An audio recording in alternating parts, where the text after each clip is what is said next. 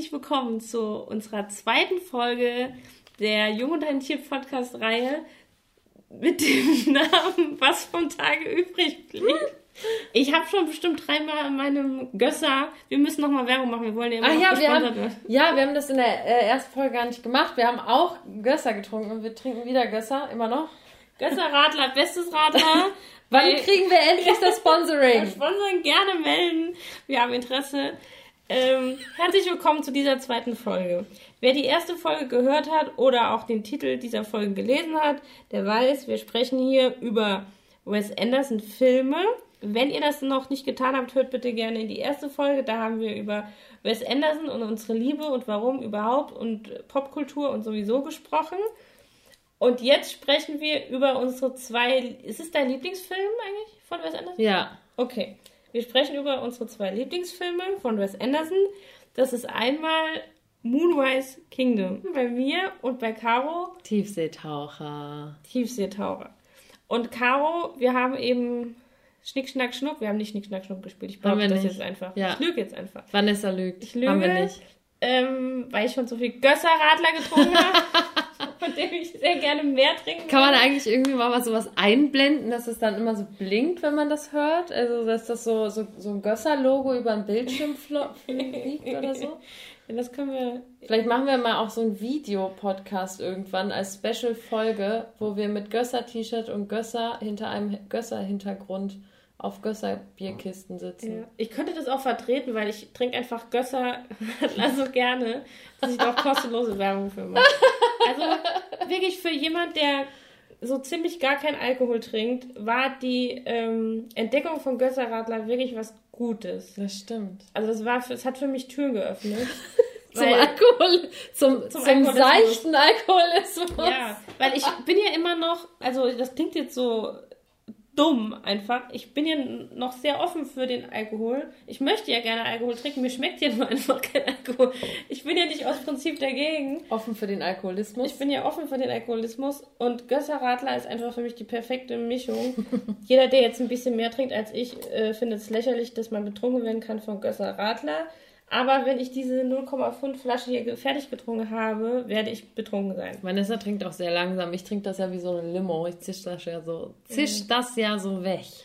Deswegen bitte sponsert uns Gösser Radler, damit Caro mehr davon trinken kann. Jetzt ist aber dieser unbezahlte Werbung-Part auch vorbei. Und Caro möchte uns mehr über den Tiefseetaucher erzählen. Der Tiefseetaucher. Ähm, ja, also, äh, das ist einer. Also, ich muss tatsächlich sagen, dass der gar nicht so von Anfang an mein Lieblingsfilm war, weil, wie wir schon in der vorigen Folge gesagt haben, man den einfach auch manchmal nicht auf dem, auf, auf dem Schirm hat. Ähm, weil der ist einer der älteren, der ist nämlich von 2004. Und ähm, tatsächlich habe ich den auch erst vor, äh, weiß ich nicht, einem oder eineinhalb Jahren das erste Mal gesehen und war direkt direkt verliebt. Also ich kannte die Bilder, aber ich habe ihn halt, ich kannte, dass ich wusste, dass es diesen Film gibt, aber ich hatte ihn davon noch nicht gesehen. Ähm, und einmal so zum, äh, also zum Inhalt. Ähm, es geht in dem Film um ein ähm, äh, um einen Ozeanologen oder Meeresforscher namens äh, Steve Sisu. Auf Englisch heißt er auch The Life Aquatic with Steve Sisu. Ähm, und ähm, der ist, der basiert auch auf einer wahren Figur, und zwar äh, auf dem Meeresforscher Jacques-Yves Cousteau, der halt in den 60ern und 70ern äh, einfach echt wirklich mit einem Boot oder U-Boot auch ähm, Dokumentarfilme über die Tiefsee und über die See gemacht hat. Und darauf, äh, das war so die Inspiration für diesen Charakter. Und äh, in dem Film geht es so ein bisschen darum, dass die ähm, eben dieser Steve Sisu, der lebt auf seinem U-Boot mit seiner zweiten Frau und irgendwie so ein paar äh, kleinen Praktikanten, die irgendwie den vergöttern und ähm, so, so ein Filmteam irgendwie. Äh, und die drehen natürlich irgendwie immer ähm, Dokum so Tiefsee-Dokumentation und Meeresforscher-Dokumentation und so weiter und so fort. Und ähm, seine Karriere geht halt quasi so ein bisschen bergab ab dem Moment, wo sein Partner bei einem Dreh von einem äh, Haifisch gefressen wird äh, und eben stirbt. Und äh, Steve Sisu nimmt sich halt einfach vor, diesen, diesen Hai, den, ich glaube, die nennen den immer Pantherhai oder so, ähm, den zu finden und ihn mit Dynamit zu sprengen, um sich zu rächen. Und das dann natürlich aufzunehmen. Äh, natürlich darf er das natürlich nicht, aber er stellt es schon so vor und ähm, will aber quasi eine Doku drehen, wie er eben diesen Hai findet. Ähm, lernt dann auf einer Party einen Typen kennen, der heißt Ned und der ist der uneheliche, uneheliche Sohn von Steve. Ähm, und die lernen sich kennen und es kommt dann irgendwie dazu, dass äh, Steve sagt, ja, okay, meine leibliche Mutter, mit der du mal was vor 30 Jahren hattest, die ist gestorben, die hat mir viel Geld vererbt und wenn du diesen Film machen willst, also äh, Ned ist übrigens auch gespielt von Owen Wilson. Das ähm, ist so ein ähm, lustiger Charakter. Total. Ähm, und genau, und die nehmen dann halt quasi Neds Geld und irgendwie fangen an, gehen irgendwie auf Tour und versuchen halt irgendwie diesen Hai zu finden. Und es passieren ganz viele verrückte Sachen. Es kommt noch irgendwann mal eine Journalistin dazu, die von Kate Blanchett gespielt wird, die da irgendwie die ganze Zeit mit bei den äh, auf diesem U-Boot ist und ähm, die werden irgendwann mal vom Piraten beklaut und irgendwie äh, klauen dann das Ortungsgerät, äh, um diesen Hai zu finden von einem Konkurrenten von Sisu und äh, und so weiter und so fort. Es passieren am Ende passieren ein paar äh, tragische Sachen, aber äh, genau, das Ende erzähle ich jetzt nicht. Aber es ist ein, ein wirklich wunderschöner Film, ähm, der viel auch unter Wasser spielt und am Wasser und äh, was wirklich, wirklich toll ist, was ich ähm, sehr schön fand an diesem Film, dass irgendwie diese Wassertiere oder diese Meerestiere ähm, immer in einer, also es ist ein bisschen so, so ein sehr fantasievoller Film, weil die Tiere, die Fische, die Haie, Salamander, was auch immer da vorkommt, sind keine echten Tiere, sondern es sind halt Stop-Motion animierte Tiere. Und sie sind quasi natürlich auf der echten Tierform basierend, wo aber quasi die, die, die Farben von denen äh, ausgetauscht wurden und es sie so ein bisschen unrealistisch macht. Witzigerweise, Fact Number One zu diesem Film, ist, dass ähm, die Person, und ich habe seinen Namen vergessen, ich habe ihn mir irgendwo aufgeschrieben, und zwar Henry Selick, ähm, der Stop-Motion-Künstler ist, der diese Tiere gemacht hat, ist auch der Typ, der Nightmare Before Christmas gemacht hat. Und den also, liebst du. Den liebe ich. Also es gibt ganz viele verrückte Zusammenhänge bei diesem Film mit anderen Leuten, die ich liebe. Ähm, kurzer Einwand, dazu könnt ihr euch unsere Weihnachtsfolge anhören. Da hast du nämlich über diesen Film erzählt. Da haben wir uns so die ja. Weihnachtsfilme vorgestellt. Ja, eben. Und stimmt, damals an Weihnachten. Genau, und das ist irgendwie das Schöne. Und ähm, was, was ich, also was, wo ich, natürlich sind da einfach wirklich, die Story ist wunderschön, es gibt wunderschöne Musik, es gibt eine ganz tolle Rolle von einem ähm, Matrosen, der da mitsitzt, ähm, Pela heißt der, glaube ich, der spielt die ganze Zeit auf der Gitarre und äh, äh, David Bowie-Lieder auf Portugiesisch. Den ganzen Film über singt er halt David Bowie-Lieder auf Portugiesisch. Wunderschön. Ich überlege gerade, ob ich dir jetzt was dazu erzählen soll, aber ich glaube, ich erzähle es dir, weil ähm, Weihnachten ist noch ein bisschen lange hin. Ich habe ja noch ein Geburtstagsgeschenk für dich gesucht. Ja. Und es gibt diese Lieder Nein! Auf Schallplatte. Nicht dein Ernst. Doch. Aber das hätte irgendwie drei Wochen Liefer und ich war natürlich total spät dran und hatte noch zwei Tage bis zu deinem Geburtstag. Deswegen ist es das Buch geworden, weil die schneller waren. Aber ich bin oh dann nämlich drüber gestoßen, weil ich Wes Anderson geguckt habe, dann sogar Tiefseetaucher, wo ich gar nicht genau weiß, warum, weil da wusste ich noch gar nicht, dass du so Tiefseetaucher bist. Ja. Und da habe ich diese Schallplatte entdeckt, weil der Typ ähm, wurde ziemlich gefeiert damals, dass er ja. die Sachen gecovert hat. Der sitzt doch dann irgendwie auch in so einem Cook, Cook genau. Turm und spielt es. Ja, das es ist Schallplatte. so wunderschön. Also diese Musik einfach toll. Aber und das, was mich an diesem Film am meisten, also wo ich einfach dachte, Alter, ist das geil, danke, sowas will ich auch machen. Und zwar gibt es eine Szene, und die ist wirklich nicht lang. Die ist, sind, vielleicht sind es fünf Minuten, ich weiß es nicht mehr.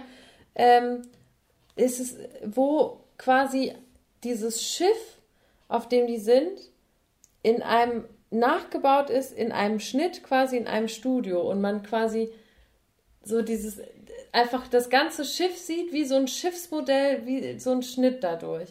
Und das wird quasi einmal irgendwie gezeigt, wie die da durchrennen und dieses Schiff an sich. Und das finde ich ja, also und das ist halt irgendwie witzig, weil halt Wes Anderson wohl irgendwie so ein Schiffsmodell gesehen hat und davon irgendwie für diesen Film auch inspiriert war. Und ich habe das gesehen und dachte, erstens, wie geil ist dieser Bau, also weil das ist ja so ein bisschen auch wie bei wie bei äh, das Fenster zum Hof von Hitchcock, wo man ja auch immer irgendwie quasi dieses Haus, einmal dieses komplette Haus mhm. irgendwie immer sieht. Ich finde das so geil, das ist so theatral und so, also weil meine, mein, ich würde ja so gerne mal ein Szenenbild machen, wo man einfach quasi einen Schnitt von einem Haus in einem Studio baut und es einfach die ganze Zeit in der totalen filmt und aber die ganze Zeit in den verschiedenen Räumen mhm. irgendwas passiert und man das in so einem One-Take alles sieht.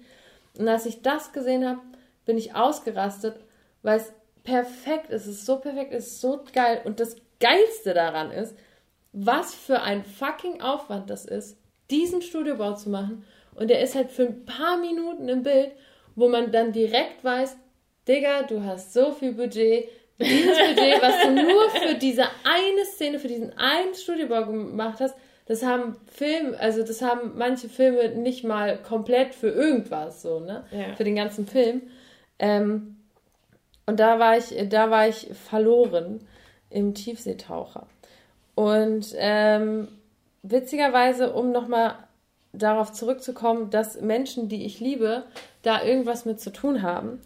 Und zwar habe ich äh, jetzt auch erfahren, dass die, äh, die Kostümbildnerin, die die Kostüme für den Tiefseetaucher gemacht hat, Milena Kono, Kono Nero, ähm, auch die Kostümbildnerin war von Stanley Kubrick und die Kostüme für Clockwork Orange und Nein. Shining und Barry Lyndon gemacht hat. Da schließen sich ja bei dir äh, alle. Alle Kreise schließen sich ähm, mit, mit David Bowie und Nightmare Before Christmas und, äh, und, und äh, Bill Murray und, und Kubrick und äh, es ist wirklich, wirklich, wirklich funny und sehr, sehr geil. Und ähm, ich höre jetzt gleich auf, aber ich habe noch einen Fun Fact, den ich irgendwie geil finde. Und zwar habe ich äh, gelesen, dass ähm, Kate Blanchett spielt ja da diese Journalistin, die schwanger ist. Mhm. Die ist ja die ganze Zeit schwanger und kriegt ja am Ende auch irgendwie dann das Baby dann am Ende des Filmes, das halt natürlich auch so eine cute rote Mütze aufbekommt. Das Witzige ist, dass Kate Blanchett am Anfang der Dreharbeiten einen Fake-Bauch hatte, aber während der Dreharbeiten Nein. schwanger geworden ist. Nein. Und dann halt am Ende der Dreharbeiten ihren echten Bauch hatte. Nein. Ja. Das ist mega funny. Vielleicht ist es auch voll falsch, was ich sage, aber ich habe das gelesen. Ich finde, das reicht aus als, als Quelle. Ich habe das irgendwie, irgendwo im Internet habe ich, ich habe die Quelle nicht also, geprüft, aber ich finde, wenn das der Fakt ist, finde ich den geil. Wir, wir sind ja keine Anwärter aufs Kanzlerinnenamt. Wir werden ja nicht, nicht werden ja nicht verklagt. Das ist übrigens auch was komplett anderes Thema, aber nur ganz kurz, was ich letztens auch gedacht habe wenn ich mal in irgendeiner wichtigen Position sein sollte und das hätte irgendeine Bewandtnis, ob meine Bachelorarbeit äh, korrekt ist und irgendwer prüft das, wäre ich sofort im Arsch. Ja. Also das ist sowas, wo ich denke, oh, da hätte man damals drüber nachdenken können, ob so Quellenangaben und so alle ja, so, ja. so safe und cool waren. Also, boah, die arme Frau. das ist echt einfach, ne, also keine Ahnung, du kannst glaube ich von 80 Prozent der Menschheit ja, ihre, äh, ihre Doktorarbeiten, Master- und Bachelorarbeiten durchgucken. Du findest immer irgendwas, wo jemand sagen könnte, das ist aber jetzt ein Plagiat, das ist nicht richtig angegeben. Deswegen, also irgendwie. Leute, jeder war mal ein doofer Student, also ja, sorry. Ich dachte halt beim Schreiben damals schon, ja, theoretisch ist halt jeder Satz irgendwo geklaut. Ja. Weil, also, ich habe halt so minimal, ich habe ja über ähm, Philosophie in Science-Fiction-Filmen gedreht und klar waren ein paar Elemente waren meine Meinung, aber die Sachen, die Tatsachen waren, die waren natürlich irgendwo her. Also ja. so. Und dann hättest du ja keine Ahnung, wie langes Quellenverzeichnis. Oder wir sind beide auch einfach sehr dumm. Aber ähm, das habe ich mir damals nämlich auch gedacht, als diese Plagiatsvorwürfe kamen. Ich weiß nicht, wenn man ein ganzes Buch schreibt und nicht eine Quellenangabe hat und dann sagt, hier habe ich mir ausgedacht, dann ist das was anderes, aber keine Ahnung. Ähm, ich weiß jetzt auch im Detail nicht, wie viel da jetzt Plagiat war und was nicht. Aber auf jeden Fall wäre ich am Arsch. So viel kann ich schon mal sagen. Also bitte prüft niemand Vanessas Bachelorarbeit. Prüft niemand meine Bachelorarbeit. ähm, die ist trotzdem sehr gut. Das möchte ich auch mal sagen. Das glaube ich. Ähm, ich bin sehr stolz auf dieses Werk, das mich dahin gebracht hat, wo ich Wir können ja auch eine, eine Podcast-Folge mal machen über unsere Bachelor- und Masterarbeit. Das wäre richtig geil. Das, das ist ein bisschen funny. schade, dass man da nie mehr so drüber redet. Das ist eine Idee. Man hat es nämlich abgegeben und dann war es so weg. Ja. Das, wir schreiben das auf und verfolgen das. Ja. Als Idee. Dazu auch kurze Dings. Ähm, es kommt jetzt Matrix 4. Habe ich ja auch gehört. Ich habe ja über ähm, Matrix geschrieben äh, und es kommt jetzt Matrix 4 und ich habe den Trailer auch schon gesehen. Und ich ist sag, das auch wieder Keanu Reeves? Ist es wieder Keanu Reeves? Ah. Ähm, es ist wieder produziert von Warschowski, aber wenn ich das richtig gesehen habe, äh, hat nur Lana Regie geführt. Aber ich glaube, dass es gut ist. Ich glaube, dass sie die Kurve bekommen haben nach den anderen zwei Teilen ähm, und wieder, also es geschafft haben, sich auf was zu besinnen, was jetzt aktuell passt. Aber diese, ich spreche nur vom Trailer, ich muss es mir angucken, aber ich habe ein gutes Gefühl. Ja, ich bin auch echt gespannt. Ja. Ich sag, wie es ist. Freue mich drauf. Ähm, lass uns uns so machen. Ich stelle meinen Film vor und dann machen wir noch so ein End. Äh, eine Zusammenfassung. so. Also, mein lieble, liebster Wes Anderson-Film ist Moonrise Kingdom. Ähm, was vielleicht den einen oder anderen, der mich näher kennt, ein bisschen überraschen wird, weil ich bin ja jetzt nicht die größte Romantikerin aller Zeiten. und beim Moonrise Kingdom geht es aber eigentlich um die Liebe. Und zwar um eine recht junge Liebe, nämlich von Susie und Sam, die beide zwölf Jahre alt sind, ähm, auf einer Insel in Neuengland leben. Das Ganze spielt 1965. Und die beiden sind verliebt und wollen zueinander. Und Susie steht immer auf diesem äh, ich glaube, das ist gar kein Leuchtturm, ist halt so ein Turm, mhm. ein Aussichtsturm mit ihrem Fernglas und beobachtet die Geschehnisse und beobachtet ähm, ihre Mutter, die ein Verhältnis hat mit dem Inselpolizisten. Und äh, sie schreibt sich halt immer mit Sam, der im Pfadfinderlager ist und ähm, quasi dann beschließt, dort zu fliehen, um sich mit Susi zu treffen. Und da gibt es allein schon diese legendäre Passage, wo sie sich schreiben, Dear Susie When, Dear Sam Where. Und allein da mhm. hasse, also da bin ich halt einfach schon von wegen plakatieren, das könnt, also das sagt für mich so viel aus. Ja. Damit verbinde ich so viel Emotion, das könnte ich mir überall hinhängen und auf T-Shirts drucken und weiß ich nicht. Ähm, Im Prinzip, also man kann gar nicht, ich will gar nicht im Detail zu viel erzählen, um was es geht. Im Prinzip sieht man dann die beiden auf der Flucht, was auch sowas wie Jugendamt und so nach sich zieht, weil man die beiden natürlich auch vermisst und rausfinden will, wo sie sind. Und dann machen sich die Pfadfinder-Kollegen, die Mitpfadfinder, machen sich auch auf den Weg und versuchen halt auch diese Kinder ähm, wiederzufinden. Und das Ganze ist einfach so voller Liebe für jede einzelne Rolle, die man da sieht. Ähm, ich habe es in Folge 1 schon, unbedingt Folge 1 anhören, schon gesagt, äh, jedes Bild ist einfach nur perfekt. Also es ist aber auch ähm, für mich die perfekte Welt, weil ich mag ja zum Beispiel auch so Hitze nicht. Ich mag aber Natur und Wasser. Und deswegen ist diese Insel, auf der das Ganze spielt, ist ja für mich der perfekte Ort. Die ist aber auch einfach nur schön. Ich die will da schön. einfach nur hin. Deswegen, du willst da einfach nur hin, du willst da einfach nur sitzen und philosophieren und aufs Wasser gucken und ähm, was ich aber auch so toll finde, ist halt so typisch Wes Anderson, es sind so, es ist so eine Komik, so eine dumme Komik zum Beispiel, was ich immer im Kopf habe, wenn ich an diesen Film denke, wenn Sam flieht aus seinem Pfadfinderzelt, dann ist dieses Loch viel zu klein. so. Und das ist so toll, weil man, man sieht es halt und ja. denkt, da hätte er halt nicht durchgepasst. Aber es wird einfach nur so angedeutet, ja, hier ist er geflohen. So, also es ist, es ist so putzig, es ist so süß, ähm, es ist unfassbar gut besetzt. Also wir haben natürlich Bill Murray, wir haben Edward Norton, wir ja. haben Bruce Willis, wir haben äh, Francis McDermott, spricht man die so aus, die von Nomadland? Francis ja. McDermott. Ja. Ähm, wir haben, wen haben wir denn irgendwie noch? Wir haben Tilda Swinton nochmal Ähm, es ist einfach absolut krass besetzt. Also für das. Owen Wilson spielt da aber nicht mit, ne? Ist einer der Filme, wo er, glaube ich, nicht mitspielt. Mir fällt jetzt auch gerade nicht ein, in welcher Rolle. Ich habe aber auch, wie du gerade eben auch schon bei deinem äh, Tiefseetaucher, ein paar total krasse Querverweise, wie ich finde. Es, das fasziniert mich jetzt gerade wieder, weil bei dir passt das alles so zusammen, dass es bei dir Tiefseetaucher ist. Und bei mir passt es auf eine gewisse Weise zusammen, dass es äh, Moonrise Kingdom ist. Und zwar, pass auf, ähm, geschrieben wurde dieser Film natürlich von Wes Anderson, aber zusammen mit Roman Kopala. Ja. So.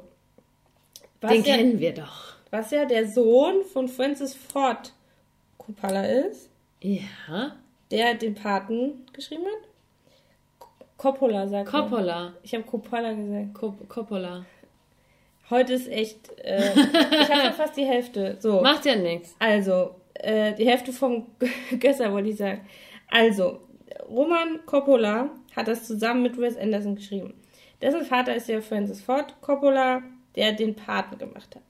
Dessen Schwester, also Romans Schwester, ist Sophia Coppola, die wiederum Lost in Translation gemacht hat wo wiederum Bill Murray neben Scarlett Johansson eine Hauptrolle spielt. Einer der super Filme. Einer der besten Filme aller Zeiten, wo ich auch sogar weiß, wie er heißt. ist immer wichtig übrigens, dass man Filme äh, kennt, die man als seine Lieblingsfilme bezeichnet. So, jetzt ähm, möchte ich aber noch einen Verweis machen, weil das ist auch ein Film, der ganz vielen nicht bekannt ist. Sofia Coppola hat einen Weihnachtsfilm gemacht, habe ich dir das schon mal erzählt. Der heißt A Very Merry Christmas. Ja! Habe ich schon mal empfohlen. Ja, ne? habe ich mir schon angeguckt. Und der ist auch von Sofia Coppola. Äh, ganz, ganz, ganz toller Weihnachtsfilm. Ich verstehe nicht, warum man den nicht, also warum das nicht statt Kevin allein zu Hause eine Tradition ist. Ich finde diesen Film so genial. Ähm, der ist so funny. Mega funny. And again, Murray. Und Murray. Murray. und da wiederum, das bringt jetzt aber nichts mehr so zu viel zu Moonrise Kingdom, aber auch Fun Fact, da spielt ja die Band Phoenix eine ziemlich tragende Rolle und das wiederum ist ja, der Sänger von Phoenix ist der Mann von Sofia Coppola. So, also so schließt sich der ganze Kreis, aber popkulturell, wie bei dir auch, ist das halt genau meine Welt. Also für mich ist halt Lost in Translation ist so mhm. meine, mein, mein Indie-Kosmos so. Phoenix ist mein Indie-Kosmos. Und die alle hängen in irgendeiner Weise zusammen mit Moonlight Kingdom auf Moonrise Kingdom. Und das ist halt so faszinierend, dass sich da am Ende irgendwie alles zusammentut.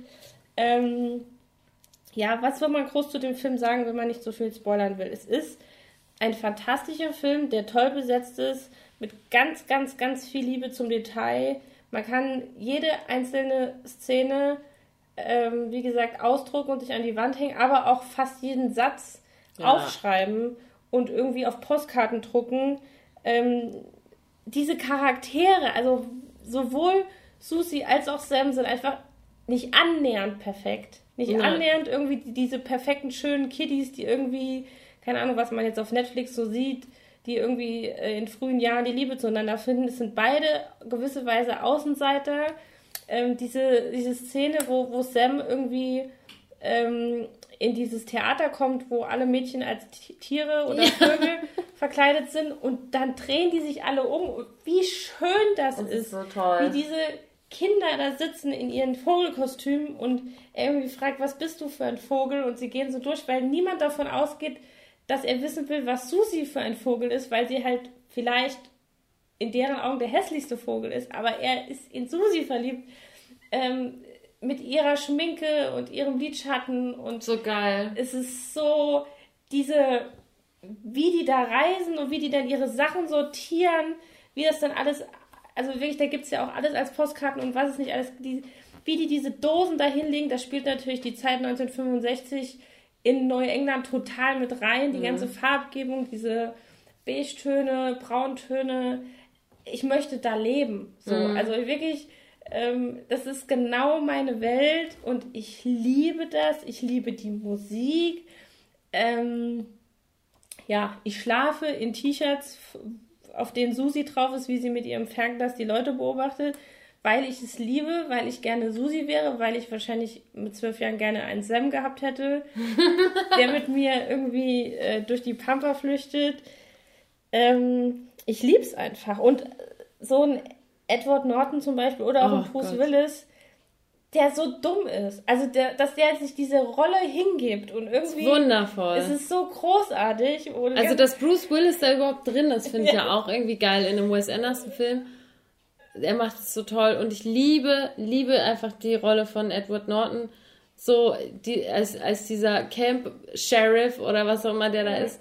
So, ähm, es, er ist so, so geil, weil er irgendwie so einen Humor hat, der aber auch dann schon wieder so unfreiwillig irgendwie ist. Und ähm, diese Rolle ist auch einfach, macht so viel Spaß, dem Ja. irgendwie zuzugucken. Ich liebe es. Da hat man vielleicht auch, das hat man jetzt vielleicht bei, ähm, bei Tiefseetauchern nicht so, aber auch, man hat es auch bei äh, Grand Budapest Hotel.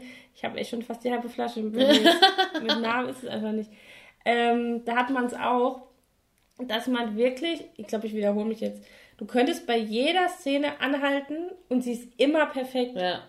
Also immer. Ich weiß gar nicht, wie da die, die, die Set-Designer auf Anschlag sein müssen, dass du jede Szene anhalten kannst und sie immer perfekt ist. Die Gegenstände liegen auf einer Linie, also theoretisch müssen, ich weiß gar nicht, die müssen ja alle Minute dahin und nochmal neu hinlegen und nochmal Mhm. genau. Es ist immer perfekt. Aber auch die Schnittleute so, ne? Ja. Die machen ja einfach die perfekten Schnitte. Da wird es ja auch irgendwie eine krasse Continuity geben. Oder mehrere, die diese, diesen Posten besetzen, die dann da sitzen und äh, einfach nur gucken, dass die Schnitte irgendwie perfekt werden, Ja. so am Ende so, ne? Ja. Alles auf, äh, auf Anfang und auf, äh, äh, sag mal schnell, auf äh, Anschluss ist. Anschluss. Aber mir fällt gerade ein, ähm, da gibt es doch auch diesen Querschnitt durchs Haus. Oder bilde ich mir das jetzt gerade Ja, doch, das kann sein.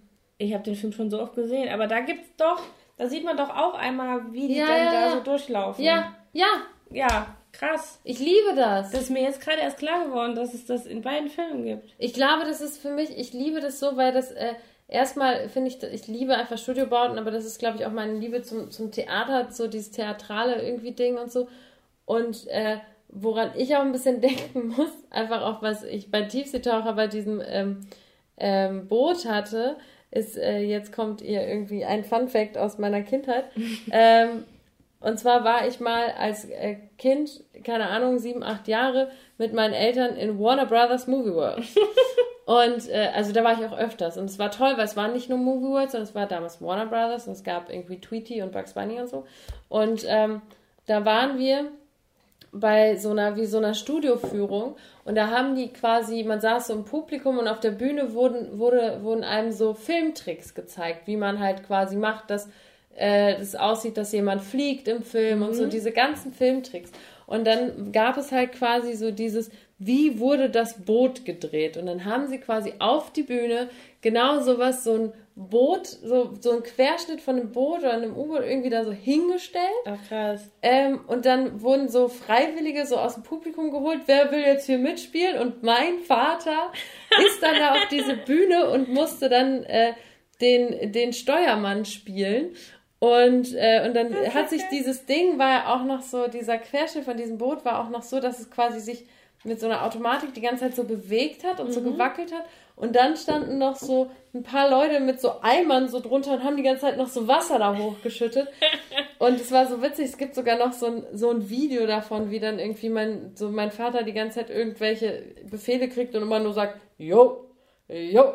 So, und das dann irgendwie so dann, und dann hast du das so auf der Bühne gesehen und dann haben die da drüber so einen riesen Screen gehabt und da hat man das dann in eine Filmszene reingeschnitten gesehen. Und, äh, und irgendwie direkt auch, als ich dann dieses Boot bei Tiefseetaucher gesehen habe, musste ich sofort an diese Kindheitserinnerung denken. So.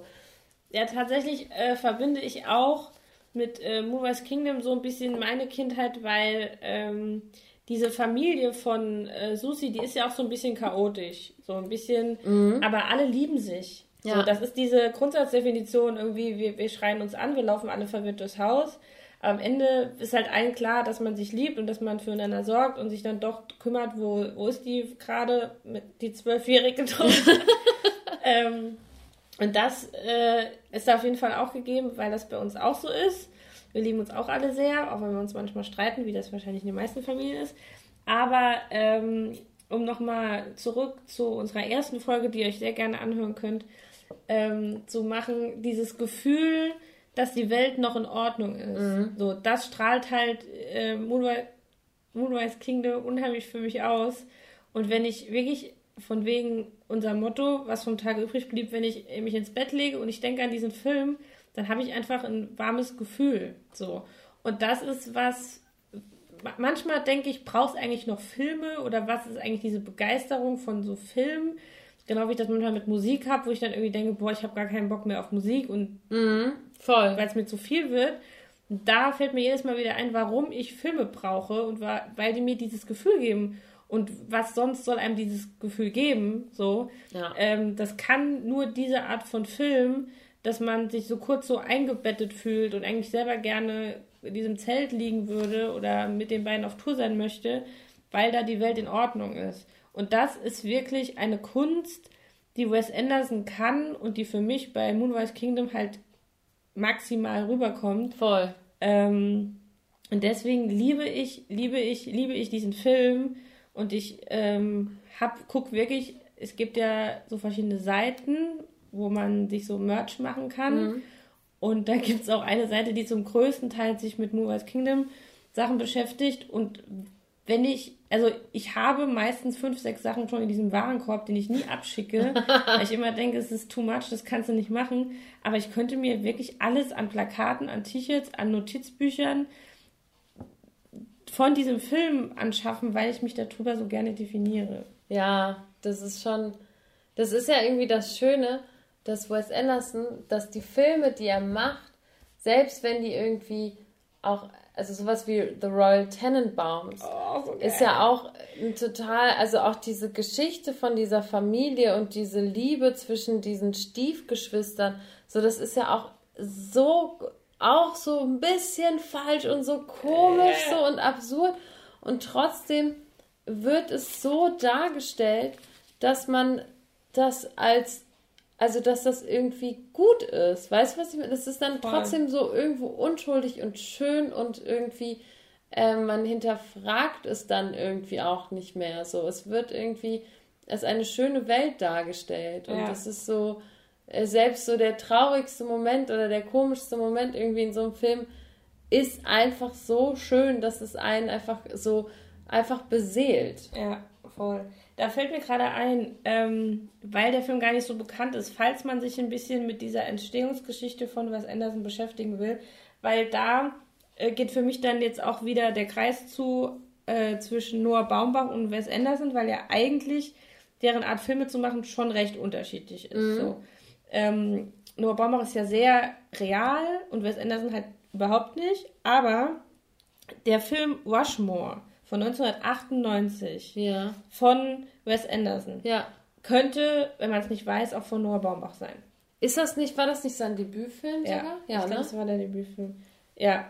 Ähm, das ist dieser Film über Max Fischer, diesen ähm, Uni-Typen, der an der Uni quasi lebt und da einfach nicht mehr raus will. Ach, ja. Und dass sich dann in eine Dozentin irgendwie verliebt und da aber die, also er definiert sich halt darüber, dass er Student ist. So. Mhm. Er ist in jedem Kurs und will einfach keinen Abschluss machen.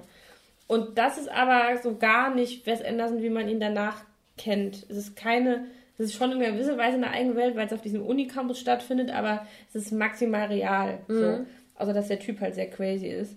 Und da ähm, sieht man so ein bisschen seine Anfänge, man sieht, warum er sich so gut mit Noah Baumbach eigentlich versteht und man sieht, wie, was daraus geworden ist. Den, da bin ich nämlich auch vor kurzem zufällig drüber gestoßen ähm, und habe mich da auch drin verliebt. Und natürlich spielt da Bill Murray mit. Na klar. So. Und das ist wirklich faszinierend, weil der halt von 98 ist und dann so nach und nach ähm, dann irgendwie die ganze Entwicklung und jedes Mal war halt Bill Murray irgendwie am Start. Äh, und auch da hat es schon funktioniert. Mhm. So. Ähm, das ist faszinierend. Und ja, man kann einfach nicht mehr sagen, als dass man Wes Anderson in meinen Augen einfach lieben muss. Ja, so. ich finde ich auch. Ich finde es auch. Ich finde, klar können die Leute irgendwie sagen, alle kommen mit ihrem Wes Anderson und jeder, der was von sich hält, sagt irgendwie Wes Anderson so und meint irgendwie, er hätte irgendwie Ahnung von Film. Bla bla bla, ja, so könnt ihr machen.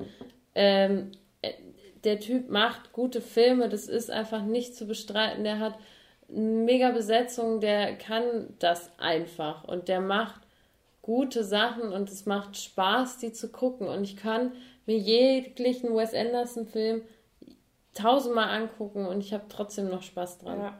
Ich meine, die Sache ist die, jeder hat ja vielleicht einen anderen Anspruch, was er von einem Film haben will. So, manche wollen irgendwie sich gruseln, manche wollen äh, Gewalt abbauen und sehen, wie man andere auf die Fresse haut. Wenn du einen Film sehen willst, der dich am Ende glücklich macht, dann guck dir einen Wes Anderson-Film an.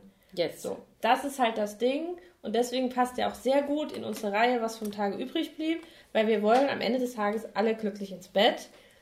Und das ist mein Schlusswort. Wir gehen nämlich jetzt glücklich ins Bett. Ich trinke noch meinen Gösser Naturradler. Ich habe meinen schon ausgetrunken. Gösser Naturradler. Fertig. Wir haben ja, bevor wir ja angefangen haben, haben wir Apfelstrudel ähm, oh ja. gegessen. Mit und Schlagsahne. Vanessa hat nämlich Schlagsahne. Mit Schlagsahne. Richtig geil. Und no front an Gösser Naturradler. Aber ich habe das Gefühl, dass sich Apfelstrudel, Sahne und Gösser Naturradler gar nicht so gut vertragen. Deswegen müssen wir jetzt ins Bett gehen. Deswegen konnte ich das auch nicht so schnell trinken. Ähm, ich freue mich sehr, dass wir die ersten zwei Folgen im Sack in der Tasche haben. Es waren zwei sehr schöne Folgen. Ähm, es war aber auch ein sehr schöner, äh, toller, talentierter Regisseur, über den wir uns unterhalten haben. Vielen Dank, Caro, dass wir nach nur, was ist von Mai bis September, in nur vier Monaten es endlich geschafft haben, uns zusammenzusetzen. Und wir haben uns nicht mal vorbereitet. Also wenn wir uns wenigstens in den vier Monaten vorbereitet hätten. Nicht mal das. Äh, einige von uns wussten noch nicht mal, wie ihr absoluter Lieblingsfilm heißt wir, sind, ja. wir können aber einfach richtig gut improvisieren und Leute glauben, machen, dass wir vieles wissen. Ja. Und ihr glaubt es nämlich. Das Ding bei mir ist, ich weiß richtig viel. Ich weiß nur nie den Namen von dem, was ich weiß. Ja, aber das habe ich auch. So, der Kerzenständer brennt, deswegen ist jetzt Feierabend. Vielen Dank fürs Zuhören. Wir freuen uns äh, aufs nächste Mal. Wir sagen aber nicht, wann das sein wird, weil, wie gesagt, wir haben nie Zeit. ähm, guckt euch Wes Anderson-Filme an. Also, kauft euch dieses äh, Buch. Es heißt Accidentally Wes Anderson. Es ist sehr schön und sehr gut und man kann damit ganz toll durch Europa reisen, wenn das alles wieder geht äh, nach Corona. Äh, macht's gut. Tschüss. Auf Wiedersehen.